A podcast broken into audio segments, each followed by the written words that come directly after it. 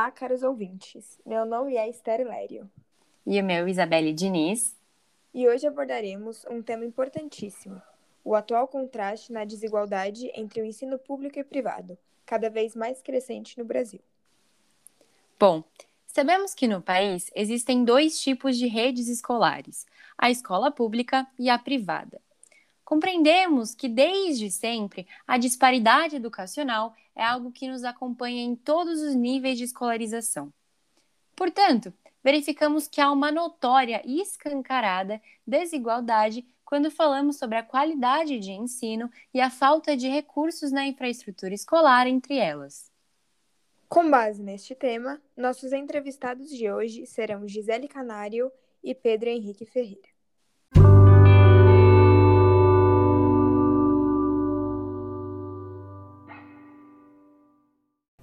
Nossa primeira entrevistada será Gisele Canário.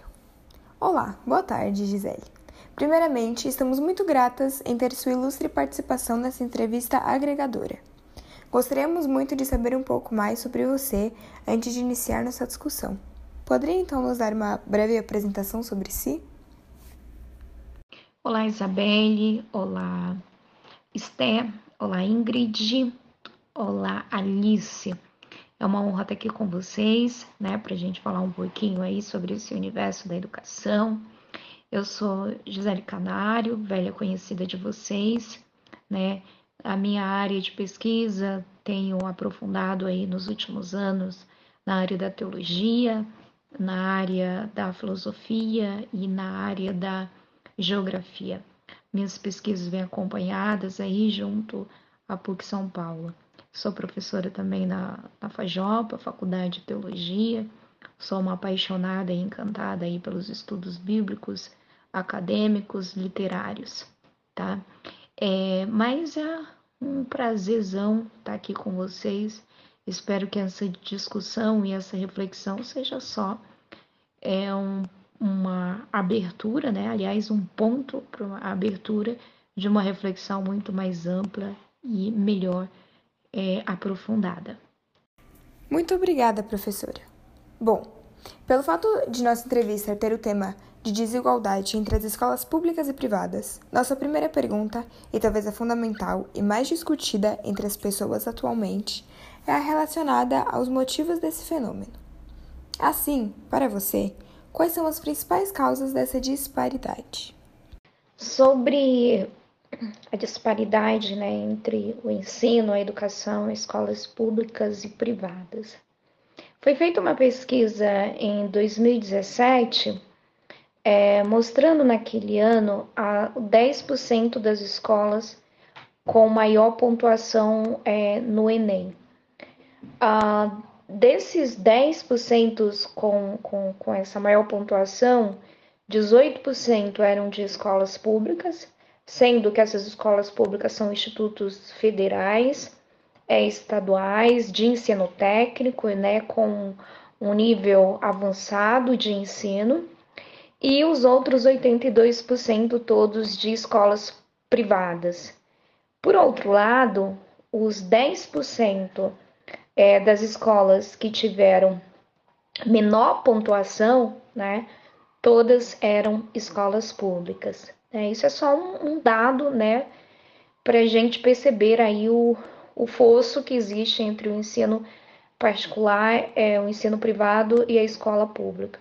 Isso não significa que a escola particular ofereça o melhor ensino do mundo, né? Que o aluno saia da educação é, básica, né? E tenha esteja formado, né? Saia com, com capacidades intelectuais, cognitivas, é, que o insiram aí na sociedade, que tenha aptidões aí, né, de uma formação integral é, compatível com as exigências, né, da, da sociedade atual. É, e nem que a, a escola pública, né, de maneira generalizada, não ofereça um ensino, né, de qualitativo, né, então a gente precisa fazer essa diferenciação. Agora, claro que quando há uma comparação generalizada, né, uma média, a gente vai ter aí a, o ensino público, né, oferecendo é, um ensino com menor qualidade por várias questões, por falta de infraestruturas adequadas, né, por questões de investimento público, o investimento é abaixo das demandas e das necessidades, né. É, esses dias eu é, eu fui tomar a vacina, né, da, da Covid, a segunda dose, e eu tomei numa escola, numa escola pública. Então, é, você olha a infraestrutura e você fala onde erramos, né? Onde é que crime cometemos, né, para merecer, enquanto ensino público, uma, uma educação dessa, né? E nós estamos falando de um estado como São Paulo, onde a gente tem a maior economia né, do Brasil. Então, a, o fosso entre educação pública e privada né, é justamente a falta do querer né, dos setores públicos né, de investirem é, de acordo com as necessidades.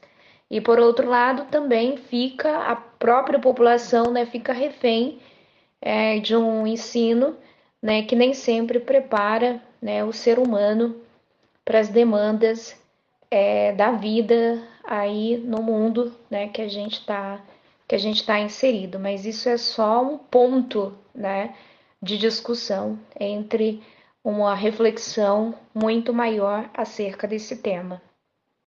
Achei interessantíssimo você destacar isso, pois o ex-ministro da Educação, Abraham Weintraub, o Brasil investe em educação, porém não acaba demonstrando resultados à altura, ou seja, para ele, os investimentos são insuficientes para a necessidade da população em relação a vários pontos que envolvem a educação. Mas, agora emendando nesse tópico, sabemos que o período de vestibulares, principalmente, não é fácil para nenhum estudante, pois é cheio de responsabilidades e esforços próprios para alcançar o objetivo final, que na maioria das vezes acaba sendo entrar em uma boa universidade e conseguir o concurso de seu interesse. Porém, dentro disso, é evidente que o ensino e recurso da infraestrutura na rede escolar pública é inferior. Dessa maneira, quais são as dificuldades que esse estudante passa em comparação a uma escola privada? Esse, essa fase, né, principalmente do ensino médio, preparatória para os vestibulares, é um período é, de muita exigência acadêmica, né? É, que nem sempre é concernente, né, com, é, com a formação integral do indivíduo, né? Então aqui cabe é, várias interrogações, né?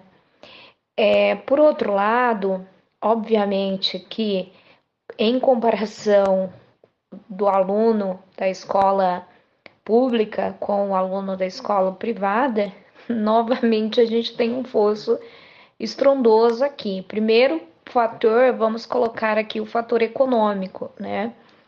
É, se você olhar para vocês mesmo aqui agora, né, fizer uma análise para sua própria vida, é, eu creio que aqui ninguém precise conciliar o estudo com o trabalho, né? Ter um, um trabalho é, formal, né, que você precisa ali cumprir uma, uma carga horária de oito horas por dia, né, de trabalho.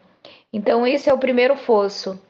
É, muitos dos jovens, principalmente dos jovens da periferia, ou os jovens mesmo de escola pública, é, fazem, né, essa fase do ensino médio, eles estão é, fazem principalmente em períodos noturnos, a, a sua grande maioria, justamente para tentar conciliar o trabalho e o estudo. Acontece que, se comparar um aluno né, que passa o dia inteiro trabalhando e à noite vai para a escola, o rendimento desse aluno vai ser menor do que aquele que passa o dia inteiro estudando e à noite dormindo, descansando, né?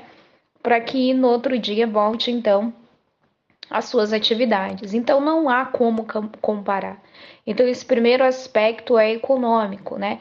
É claro que a gente falava no, na nossa na pergunta anterior, né, sobre as disparidades de infraestrutura e etc, né? mas que nem sempre né, o próprio profissional é, da, da escola pública seja inferior ao da escola privada, né? Pelo contrário, muitas vezes o mesmo professor que está na escola pública também está na escola privada. Se a gente se tem pesquisas inclusive sobre isso, né, que mostram esses dados. Então não é falta de profissionais, né, que é, tenham, não estou dizendo que estejam qualificados para ter uma educação né, boa no Brasil, etc. Mas em comparação com o professor que é da escola pública e privada, então se, se equiparam. O que a gente tem aqui realmente é a falta de infraestrutura. Né? Muitas vezes o próprio profissional da educação sobrecarregado, com baixos salários, tendo que trabalhar várias horas, várias horas aulas para poder ter um salário é, digno aí para poder é, manter-se, né, manter-se e manter a sua, a sua família. Então aqui é, a gente também tem uma série de, de questões né, que vão fazer com que o rendimento do aluno né, da escola pública seja menor do que o do aluno da escola privada, salvo algumas exceções, né? Claro que a gente vai ter alunos com mil e uma qualidade, né, de, de intelectual e tudo mais, que pode estar à frente de um aluno da escola privada, sem sombra de dúvida, mas isso são raras as exceções, né? Não é o que está aí na sua, na sua grande maioria. Não são só esses fatores, mas o que eu queria colocar aqui é, como ponto de discussão é, seria o fator econômico. E essa diferença fica evidente em uma pesquisa realizada pelo IBGE, que diz que o estudante da escola paga tem o dobro de chance de entrar na faculdade de preferência. Segundo a pesquisa, 79,2% dos estudantes que completam o ensino médio na rede privada ingressam no ensino superior. Na rede pública, esse percentual cai drasticamente para 35,9%. Enfim, uma questão muito relevante que devemos discutir é a nossa situação pandêmica atual e seu reflexo no ensino escolar. Com o fechamento das instituições escolares devido à pandemia e o uso do ensino remoto, sabemos que o nível de desigualdade de ensino aumentou muito no, no último ano, principalmente. Com isso, o que mudou para ambos os lados e o que facilitou mais para um lado do que o outro? A questão da pandemia, né, a gente ainda está enfrentando, né? Vamos aqui algumas linhas de reflexão. É, ano passado, em março, quando tivemos aí o, o isolamento social solicitado pelas autoridades públicas, né, é, de todo o país, do mundo inteiro, né, que já havia isolamento em outras partes do mundo, e quando a educação passa a ser em casa, passa a ser remota, passa a ser com a ajuda de tutores, da própria família e tudo aquilo, é, a diferença começa aqui. Se a gente já tinha um problema né, de educação no Brasil em relação, comparando o ensino público com a escola privada, na pandemia isso aumentou drasticamente. Comparando, por exemplo, no caso da nossa escola, né? No dia seguinte, a gente já estava gravando vídeo aula. Na verdade, no dia seguinte do isolamento, vocês já estavam com vídeo aulas em casa, né? É, feito com muito empenho por parte dos profissionais, né? Para que o ensino não parasse. Houve algumas escolas deram férias, né? Enquanto se preparavam, e outras continuaram. No caso São Miguel, continuamos, né? É, no caso da escola pública, as, os governos estaduais né, e municipais é, se utilizaram do, dos recursos que tinham, por exemplo, usaram TV abertas, inclusive, para passar as videoaulas, montaram estúdios e tal, no caso aqui de São Paulo e outros estados do Brasil também, para tentar minimizar né, a perda é, é, é, essa falta né, do, da continuidade é, do, ano, do ano letivo. A gente sabe que o fator aqui, mais uma vez, é econômico, essa diferença não tem como a gente fugir dela, porque o aluno de escola pública não tem internet em casa, o aluno de escola pública, não estou dizendo a maior, é, não estou dizendo todos, né, mas a grande maioria não tem internet em casa, ou que fosse é, compatível, né, com velocidades compatíveis e tal, para manter aí as plataformas, né, os recursos digitais, aí, enfim. E isso trouxe perdas inimagináveis para a educação brasileira, né? Se a gente já tinha, então agora a gente aumentou isso, né, de uma maneira que a gente não tem nem ainda como é, estipular a perda, né, que vai ser para os anos futuro, né? Eu já ouvi de pesquisadores falar, falando que a gente vai ter aí para os próximos 30, 40 anos, né, essa marca da pandemia vai ficar é, no, na história da educação, né? É, por outro lado, é, a gente precisa ter consciência, né, de que a, a, o isolamento social era necessário, porém, por já termos, né, uma, uma educação deficitária, isso só alavancou. E a perda vai ser sempre para a população mais pobre, né? a população mais carente, a população refém do ensino público, né? que não oferece infraestrutura adequada. Exatamente. É o notório que o problema relacionado ao acesso à tecnologia não é novo. Dado a pesquisa TIC Educação 2019, realizada pelo Centro Regional de Estudos para o Desenvolvimento da Sociedade da Informação, apontam que quase 40% dos estudantes da rede pública não possuem computador e internet em seus domicílios. Porém, há visões diferentes do que somente a culpa ser da tecnologia, como para Vitor Fontes, coordenador da escola Eleva Botafogo e pesquisador na área dos ambientes educacionais inovadores, que tem a ideia de que a desigualdade não se dá apenas pelo uso da tecnologia. Assim, ela diz que a escola representa um coletivo que historicamente buscou tratar as crises na cultura. Portanto, para ele não basta aplicar todos os esforços para a aquisição de aparelhos tecnológicos, para uma educação à distância e esquecer das relações aluno-professor, aluno-aluno, aluno-conhecimento, que também foram fortemente afetadas. Após temas enriquecedores para todos, para finalizarmos a nossa entrevista, em sua, em sua opinião, qual seria a solução adequada para tal desigualdade? A solução adequada, né, para a gente resolver esse problema. Eu vou falar uma solução muito ousada. Eu ouvi de um economista chamado Ladislau Dalbo recentemente, é, ele falando que o grande problema né, da, da sociedade brasileira atual é ter algumas instituições né, que são privadas e que não poderiam ser privadas. E uma delas é a educação. A, a educação, a saúde né, e outros organismos né, deveriam estar sob a tutela do Estado. Em que sentido?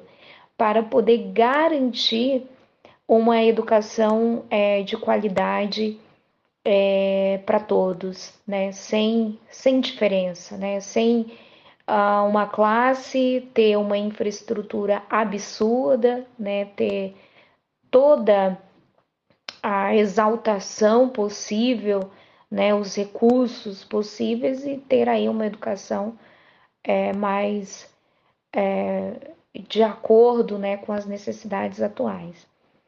E por outro lado, você tem uma educação que não consegue né, oferecer o básico, né, o mínimo necessário para a gente desenvolver intelectualmente, racionalmente, humanamente o ser humano, prepará-lo aí para a vida, prepará-lo para o mercado de trabalho e para as exigências, né, do viver, né, de modo de modo geral. É, então eu acredito que se é, a gente é, acabasse né, com essa separação entre escola pública e privada, e daí eu não sei como faríamos isso, talvez fosse a solução para a gente acabar com a desigualdade na educação. Soluções muito boas tendo em vista todo o cenário atual. Outra visão sobre o assunto é de Emerson Damasio, mestre em letras e professor das redes municipal de Curitiba e estadual do Paraná. Ele diz que um primeiro passo fundamental é o diagnóstico do público atendido pela sua escola. Afinal, dentro da, de uma mesma instituição podem existir diferentes cenários. Para ele, a diferença não está somente entre a escola pública e a privada, mas também dentro da própria escola pública, já que ela atende diversas realidades socioeconômicas. Bom, mas acabamos por aqui. Nós agradecemos imensamente a sua participação, professora. Foi uma honra tê-la conosco. Até mais. É, eu agradeço o convite, né? Agradeço é, por termos caminhado junto nessa reflexão. Espero que seja é, que seja só uma possibilidade, né? Um, algumas alguns instigamentos para reflexões bem mais aprofundadas. Obrigada e até a próxima. Tchau, tchau.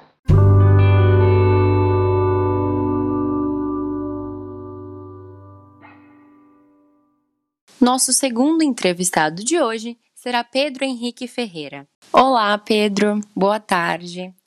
Primeiramente, é uma honra ter a sua ilustre participação nessa nossa entrevista enriquecedora. E antes de iniciarmos toda a nossa discussão, gostaríamos muito de saber um pouquinho mais sobre você. Será que você poderia então nos dar uma breve apresentação? Olá, gente, tudo bem? Meu nome é Pedro Henrique Ferreira, eu tenho 18 anos, estudei por 11 anos, praticamente minha vida inteira, no Colégio Franciscano São Miguel Arcanjo, uma instituição particular, e, e atualmente curso Relações Internacionais na UFBC. Eu espero contribuir com a minha visão sobre o assunto e uma visão de alguém que estudou a vida inteira no colégio particular, mas que tem amigos, pessoas próximas que estudaram em escola pública. E, e é isso. Muito obrigada, Pedro. Não tenho dúvidas que sua contribuição será ótima para todos nós. Bom, pelo fato de nossa entrevista ter o tema da desigualdade entre as escolas públicas e privadas, nossa primeira pergunta e talvez a principal e mais polêmica entre as pessoas atualmente é relacionada aos motivos desse fenômeno. Assim, para você, quais são as principais causas dessa disparidade? Bom, creio que essa resposta seja um tanto quanto desafiadora de ser respondida em, em um curto tempo, mas eu creio que ela, ela já, essa resposta já antecede a minha fala. Só de iniciarmos a entrevista, o debate sem mesmo precisar explicar que existe essa disparidade, já fica muito claro e evidente que todos sabemos que essa disparidade existe. Obviamente, a culpa vem por parte do governo, não atual, passado, mas de todo um histórico de, de negligência na parte do sistema educacional brasileiro, que que não prioriza, não, não, não diz ali o que o está na sua Constituição, né? Não faz o que prevê na Constituição. É, a educação, ela é básica e ela tem que vir desde o começo. As melhores faculdades, melhores entre aspas, são as públicas, mas o sistema ele ele não tem que ser só a, o último, o ensino superior, ser o, o melhor público. Tem que vir desde a base para formar pessoas capazes de alcançar as melhores instituições lá para frente. É, essa causa, creio que vem dessa negligência, né? dessa falta de, não políticas públicas, mas falta de ação afirmativa, de investimento, o que faz com que quem tem maior capital é, leva o, o seu filho a estudar numa, numa escola que, que tem melhores infraestruturas, já que o governo não é capaz de oferecer tal para todas as, as crianças e adolescentes. Ponto importantíssimo levantado. Principalmente porque sabemos que, de acordo com o artigo 205 da nossa Constituição Federal, aquela promulgada em 1988, a educação, de modo geral, é direito de todos e dever do Estado e família e será promovida e incentivada com a colaboração da sociedade, visando ao pleno desenvolvimento da pessoa, seu preparo para o exercício da cidadania e sua qualificação para o trabalho. Então, semelhante à sua fala, será que isso está sendo efetivado na prática? Bom, mas agora relacionando um pouquinho dessa temática discutida, sabemos que, por exemplo, o período de concursos ou vestibulares não é fácil para nenhum estudante, seja ele qual for, cheio de responsabilidades, esforços principalmente para alcançar o seu objetivo final. Porém, dentro disso, acaba sendo evidente né, que a qualidade de ensino e recursos na infraestrutura na rede escolar pública é inferior.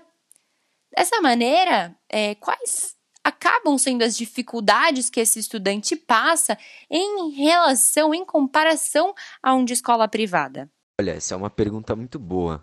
Eu, eu, eu creio que não é a instituição que passa o aluno, é o aluno que, que passa no vestibular. Entretanto, a instituição ela oferece infraestrutura de todos os jeitos.